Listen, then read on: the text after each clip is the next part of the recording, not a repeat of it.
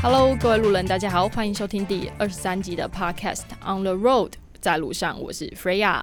这集呢非常值得纪念，是我第二次收到来自路人的抖内。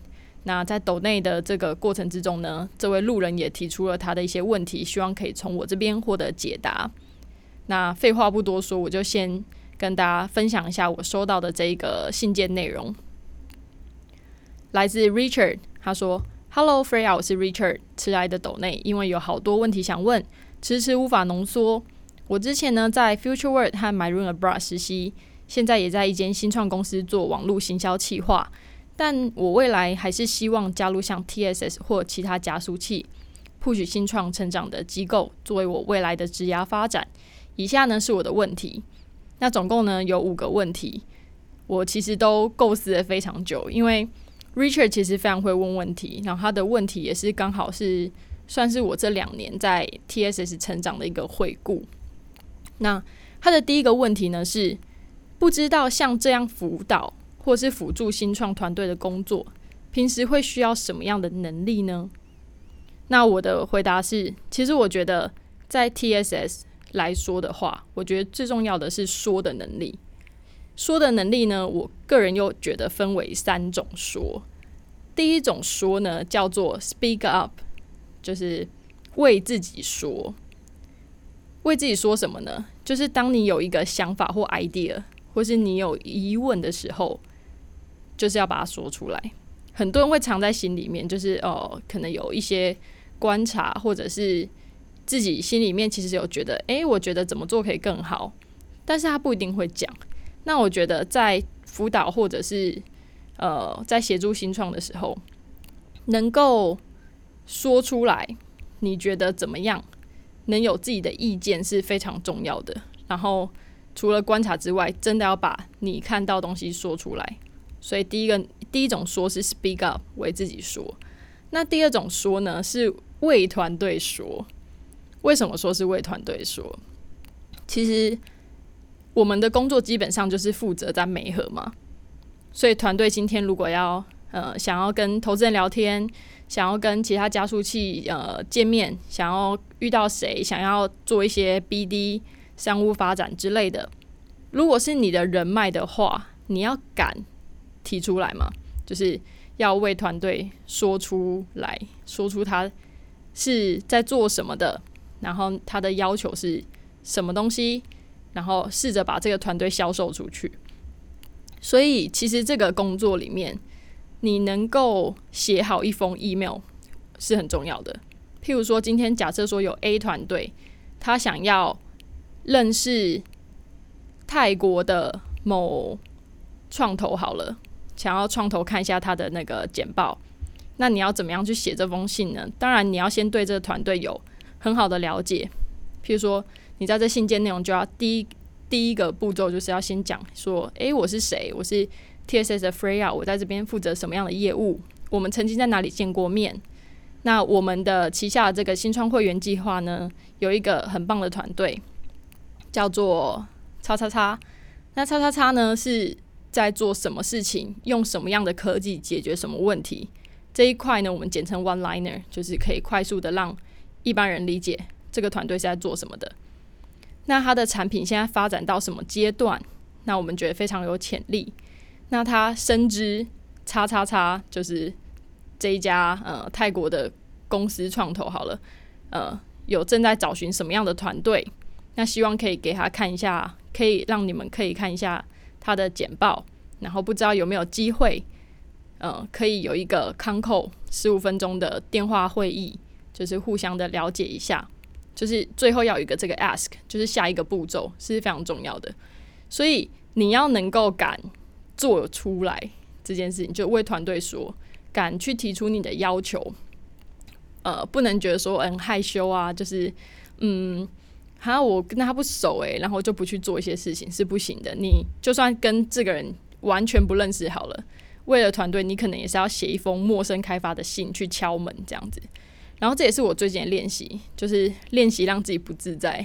因为我最近看一本书，叫做《一周工作四小时》，它里面有一句话影响我蛮深的，叫做“最重要的行动总是让人不自在”。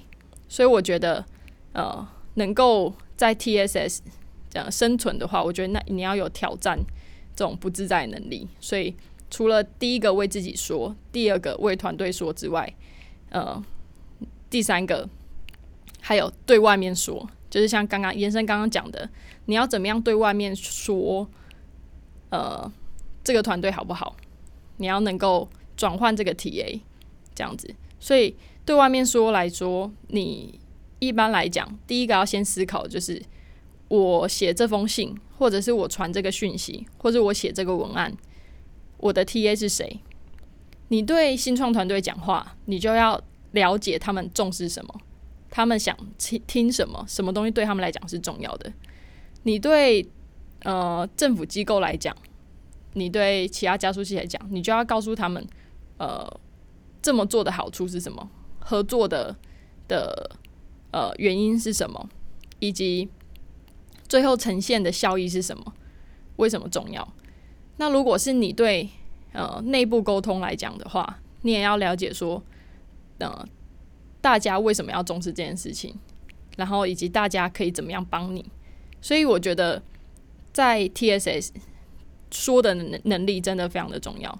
除了为自己说、为团队说，然后呃对外面说，就是搞清楚说的对象，要一直不断的去换位思考，是一个我觉得非常核心的能力。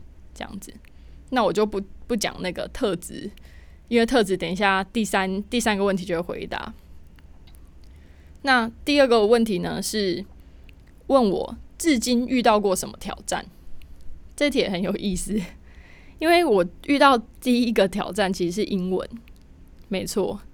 我们公司因为呃，主要来说开会啊，或者是平常沟通，大部分是用英文。虽然我有时候也会也是会赖皮啦，就是如果是听得懂中文，我就会尽量用中文去讲。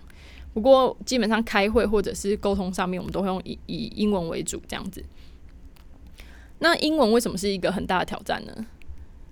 因为我个人其实英文没有很好，我多译只有七百分吧，雅思也只有六点五。我不是一个嗯在国外待过很久，或者是有在国外念过书的人，所以呢，一开始加入 TSS 的时候，最大的挑战其实我要怎么样可以用英文去表达我自己的想法，怎么样敢说。怎么样不要放弃去讲英文？这是一开始的挑战。那这件事情我大概呃自己心态调整了蛮久了，大概至少一个月吧。我就告诉我自己，我这个月我就是要什么都要用英文讲，逼自己只能讲英文，呃，去习惯这件事情。所以这是第一个挑战。第二个挑战呢，其实是放手的练习。我会讲放手，是因为呃现在已经有点算是小小小主管。的概念，所以要能够呃放手，对我来讲是很重要的。我比较是一直以来是习惯自己去做一件事情，然后赶快把它做出来的人。那好处呢是很快，坏处呢就是你没办法做很大的事情，因为你一个人的力量很小嘛。所以 teamwork 对我来讲也是一关要练习的事情。要有耐心的去跟团队沟通，要有耐心的跟呃让团队理解为什么要这么做，要怎么做，哪些事情是重要的。那更重要的是，呃，确实分工了之后，就要懂得放手，不要就是看到哦这个文案你也想修，然后那一篇文章你也想发，这个活动你也想 host，那这样子所有事情都还是回到自己身上。这个是我自己的亲身经历，就是要懂得放手，然后不要什么事情都想揽在自己身上。那呃，第一是自己会累爆，第二个呢是团队学不到东西。那第三个我觉得很大的挑战是呃，communication 沟通，沟通这件事情是对上沟通，这件事情对我来讲也是一个蛮大的挑战，因为我不是一个很喜欢报备。我在做什么事情的人，或是我不是一个很喜欢去讲说，哦，我怎么怎么样的人，呃，做了什么事情的人。所以，呃，因为对我来讲，我会觉得很像在邀功，就是哦，我我就做了什么啦，我把什么事情做好啦，感觉就很奇怪。但其实能够在一个很扁平的组织，让老板知道你现在进度是什么，你在想什么，你遇见谁。你想要怎么样去策划一些事情，其实是非常重要的。那在更往上来说，嗯，要怎么样可以把我们在做的事情去无存精，可以让呃，譬如说我们的大老板，譬如说国发会，或者是说其他的政府单位或是媒体知道说，我们做这件事情是呃为什么重要，然后为什么要做，然后可以带来什么样效益，也是非常重要的。所以沟通这一块也是一个很大的挑战。然后我自己的练习呢，就是强迫自己在呃每次开会之前都要想清楚，就是对方会在意什么，对方想听什么，然后以及你要怎么样呈现一个最大的亮点。这就是我刚刚第一个问题讲的三种说的第三种，就是对外面说嘛。那这件事情很很很挑战，然后也还在持续练习中。那第四个挑战就是，我其实曾经休息过一个月。那这个月其实是我差点想要离职，在去年的五月底的时候，其实那时候就嗯一直很挫折，然后很低潮，曾经动了想要离职的念头。后来就是因为老板很有耐心的跟我沟通，所以我后来留下来了。然后休息了一个月，就整个六月我都休息，然后放逐自己到香港和日本去玩一玩，然后七月再回 TSS 工作这样子。绝对不是因为没有钱，所以得要回来工作，玩到没钱，而是呃自己也想通了很多事情。那想通了什么呢？其实是我觉得当时我对自己的要求和我真的能够达到的事情没办法 match。简单来说，就是我对自己不够了解，也不够自信。那那时候其实刚升总监没有多久，刚开始有一点点管理的角色在，然后要开始呃能够看得比较远，而不是只是做事而已，而是你要能够带动身边的人去去一起做事情，不是只有你做而已。所以我觉得当时开始在领导的这个角色。感到受伤吧，可能呃底下的人会有一些怨言啊，有一些呃觉得你也做不好的地方啊。然后那时候我的第一个想法就是把自己保护起来，就是那我干脆不领导，或者是我干脆就嗯自己把事情做完。可是其实像我这样的想法是一个陷阱，会更走不出去，因为。不管你做的好或不好，基本上都不会有人称赞你。我自己也发现这样，就是这世界是这样，不会有人你做的很棒就称赞你说：“哎，做超棒的，超好的。”又不是小朋友在学走路，然后身边人是你爸妈在那边狂给你鼓励。所以我觉得要怎么样从呃做一件事情的时候，能够跳脱过度关注自己的思考，站在一个理性的彼岸。去给予自己适当的肯定，然后了解自己在其中扮演的角色，其实是把事情去驱动、点火，然后达到目标。所以不要把自己看得太大，要把目标放在前面。这个是我后来的学习，也是我在那一个月去想通的事情，就是把自己看得小一点，然后把团队看得大一点。把目标丢出来，以及就是调整自己的的角色是什么？因为呃，譬如说要了解自己不适合组织，呃，不是那么的 organize，不太适合做分析，不太适合做很多嗯 paperwork。然后怎么样去 leverage 大家力量去完成一件事情？然后对自己的这份了解，要怎么样可以帮助团队做到团队没办法做到的事情，你再去做，而不是抢着去做。其他人可以做的事情，这样我觉得常有时候觉得领导是去做，有时候会做到一些，嗯，别人就可能大家都不想做，或者是你看到，然后嗯，你你可以真的做了之后是帮团队去解决问题的事情。这是我在 TSS 遇到的四个挑战，这样子，从英文的挑战到放手的练习，就是学习 teamwork，还有沟通，就是对上沟通这一块，以及我呃了解到去领导的换管理的角色，其实是要有点你知道抛弃自我的，呃，也不是抛弃自我啦，就是要能够把自己看得呃小一点，不是不要过度的关注自己。然后把思维调整成，呃呃，有点跳脱自我，然后从一个理性的彼岸去观察整件事情，然后呃，把专注放在目标上面，然后跟着团队一起去完成事情。我觉得这是我的遇到挑战和学习。那第三个问题呢是，如果拿 TSS 为例。在 TSS 的员工都具有什么样的特质呢？我觉得最跟别人不一样的应该是国际化吧。国际化的这一块，我套用我们老板讲的话，就是国际化不代表讲英文，讲英文也不代表国际化。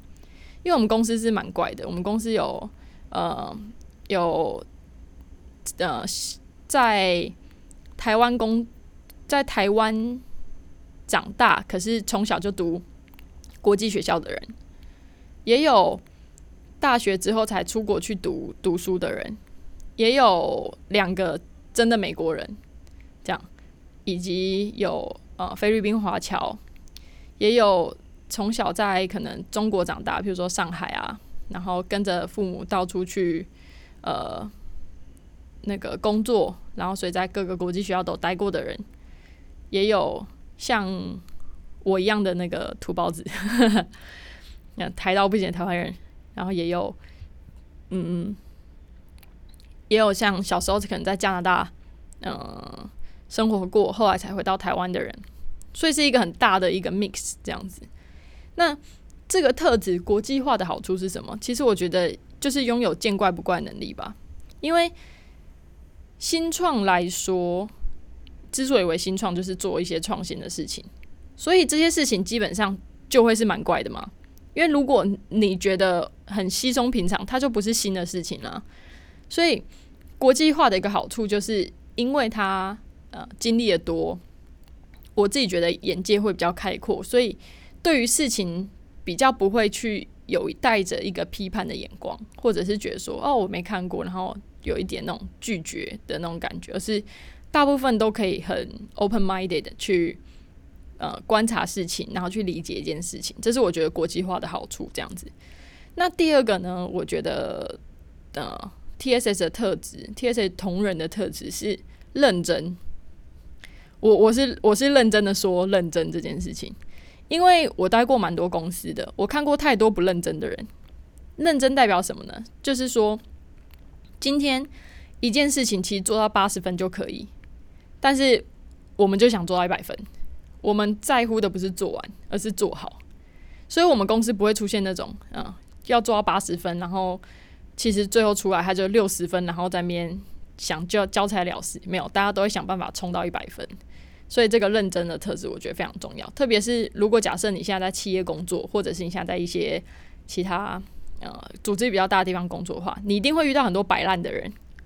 所以你你如果有遇过摆烂的人，你可能会比较知道我这边说认真是什么意思，或者是大家也可以回想一下分组报告的时候，小嗯小时候或读书的时候分组报告都会遇到一些人就是来蹭分数嘛。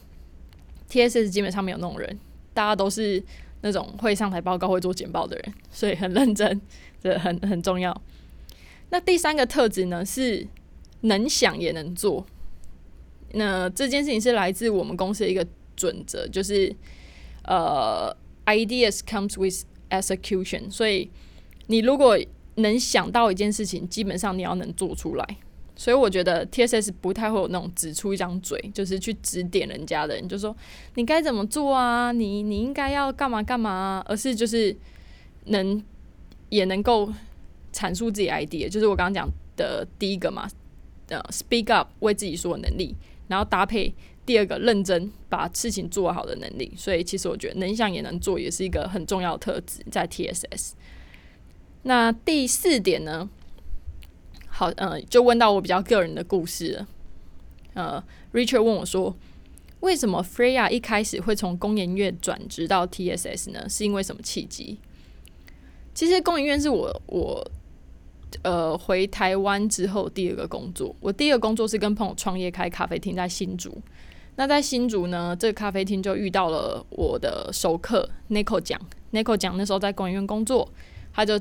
觉得说，哎，我的特质和我的经历很适合工研院的一个新创辅导呃教练。那时候他就用新创辅导教练，我也不知道新创什么，就你知道懵懵懂懂的就跑去呃应征这个工作。因为那时候跟朋友开咖啡厅也没有很顺利嘛，所以就呃跑去了那个工研院。哎，结果没想到就上了。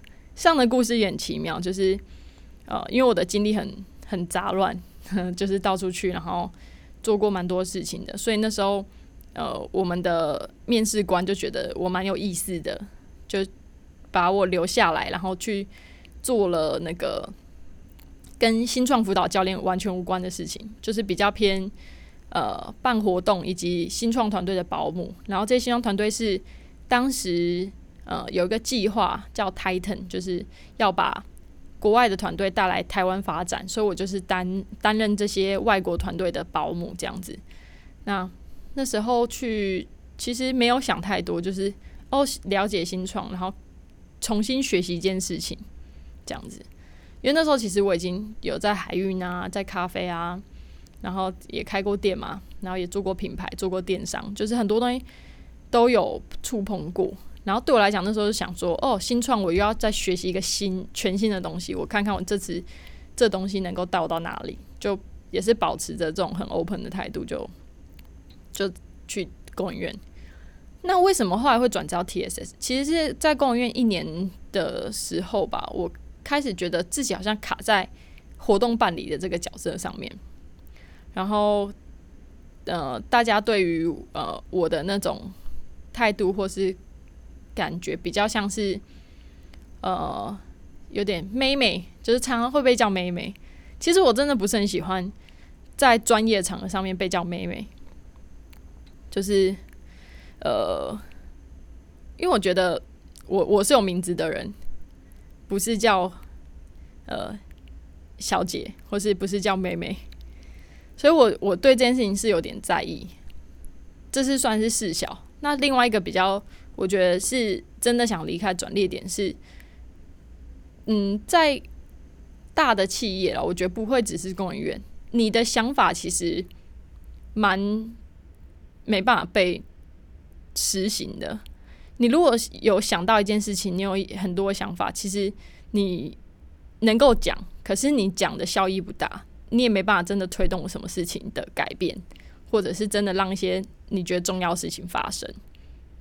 所以我觉得，虽然虽然大企业像工研院或是其他公司资源比较多，可是你能够真的展现自我或是去发展的能力其实很有限。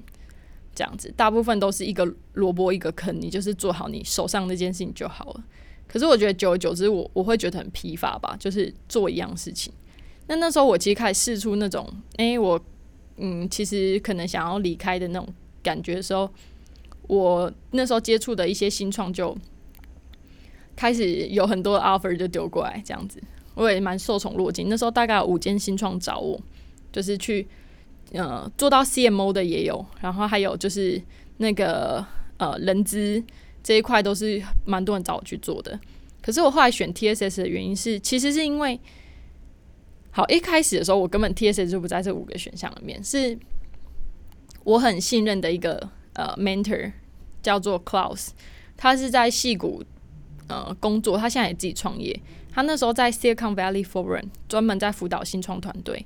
那时候因为工研院跟他结缘，然后也在他还他在台湾辅导新创的时候，安排帮他安排了一些旅程啊，然后大家去吃夜市啊，然后也会跟他聊，就是我自己的的个人的发展啊，然后交换一下故事和想法这样子。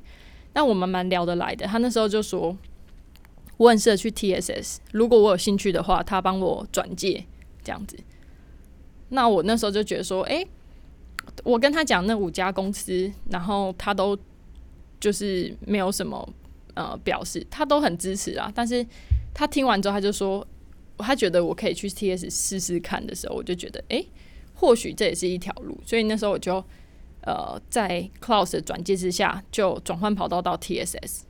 那这个契机我自己觉得也蛮妙的，毕竟是最后才出现的选项，可是我后来就这样加入了，嗯，其实蛮神秘的，也因为这个关系，我是 TSS 唯一一个没有做过 homework，因为我们公司在面试的时候其实要做 homework，呃，有面试有三关，第一关呃就是大概了解一下彼此的个性啊，然后做事情的。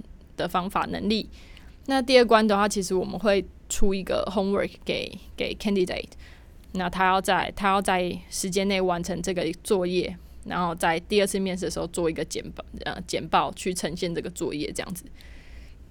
那因为我是被 refer 进来的，所以当时我是没有这个过程的，算是蛮奇妙的事情。那这几年真的很感谢 Richard，就是愿意抖内。那个在路上 on the road，我真的很开心，呃，也很就是幸运，因为自己在 TSS，所以可以回答就是这些问题。希望给有想要加入加速器去工作，或是有想要进入新创圈的一些路人们一些呃好的灵感，或者是一些解答到一些问题这样子。那如果你对自己有一些疑问，或是想要问更多的话呢？也可以，就是在 IG 上面问我，就追踪 Podcast on the Road Podcast 点 OTR。那我会之后 maybe 会在 Story 上面跟大家做一些问答和互动，这样子。那最重要的就是按赞、分享、小铃铛，没有啦，最近被荼毒了，好像一直以来都没有跟大家说，记得要就是不管你是用 Apple Podcast 还是 Spotify 还是用 First Story，都记得要就是追踪一下我，然后让我知道说哦。就是有多少的 follower，我觉得就是蛮会对我来讲是一个很大的成长的动力。这样子，那有任何的疑问呢？除了可以在 IG 上面跟我互动，或是你也可以像 Richard 一样，就是把问题整理完之后，就是意思意思的抖内我一杯咖啡的钱，然后呢，我就会在 Pocket 上面跟大家回答。那这集呢，很谢谢大家的收听，我们下一集再见喽，拜拜。